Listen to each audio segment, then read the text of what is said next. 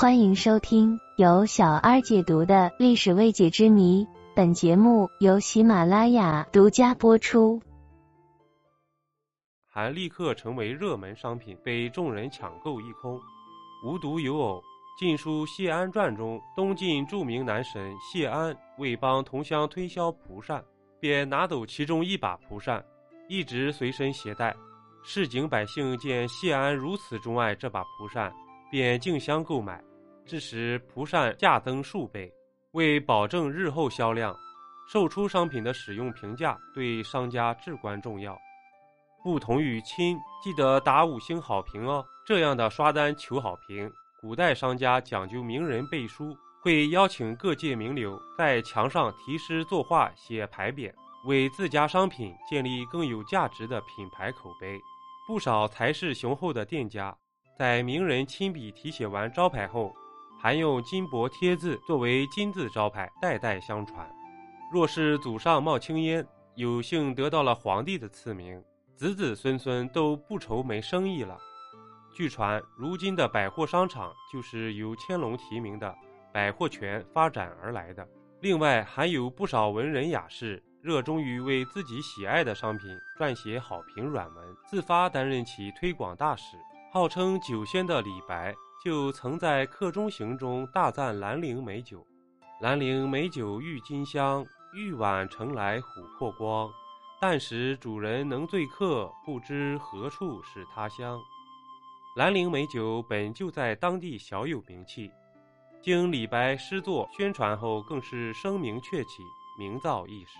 但要论文人界的优质点评能手，苏轼是当之无愧的第一名。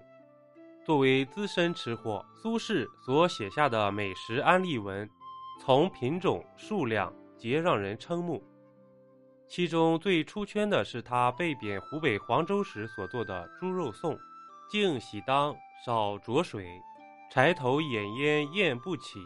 待他自熟莫催他，火候足时他自美。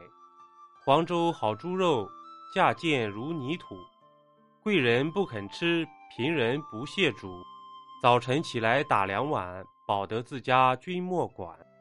苏轼大力推广吃猪肉的好处和做法，愣是把当时没人吃的猪肉价格和销量都提了上去，还打响了东坡肉的名号。既然有了平台，那么古人的购物车里究竟都有些什么呢？与有些人而言，购物节又相当于奢侈品牌新品发布会。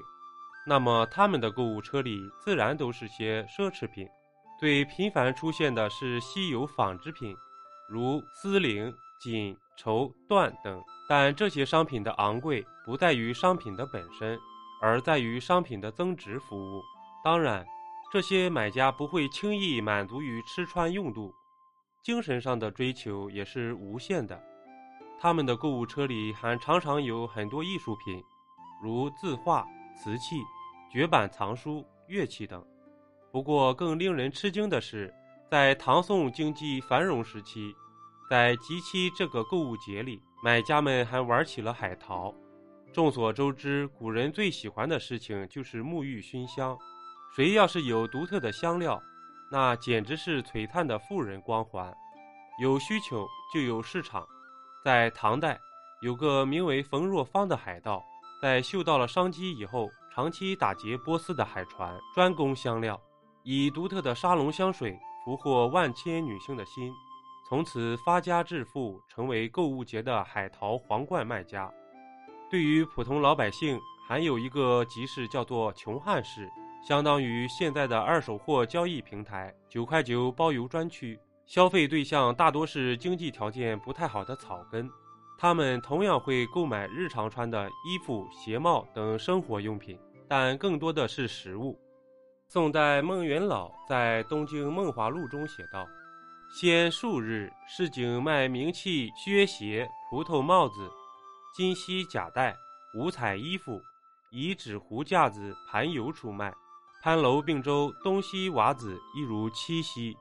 耍闹处亦卖果实、种生、花果之类。”有趣的是，古今购物车的主人大多还是女人。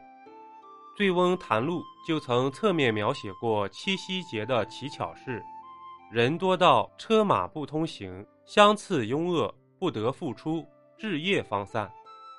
果真，在买买买这件事上，妇女永远顶起了大半边天。看完了古人购物节的所有套路和流程，对于止不住剁手的自己，又多了几分理解与安慰。毕竟买买买，从古至今都是真的香啊。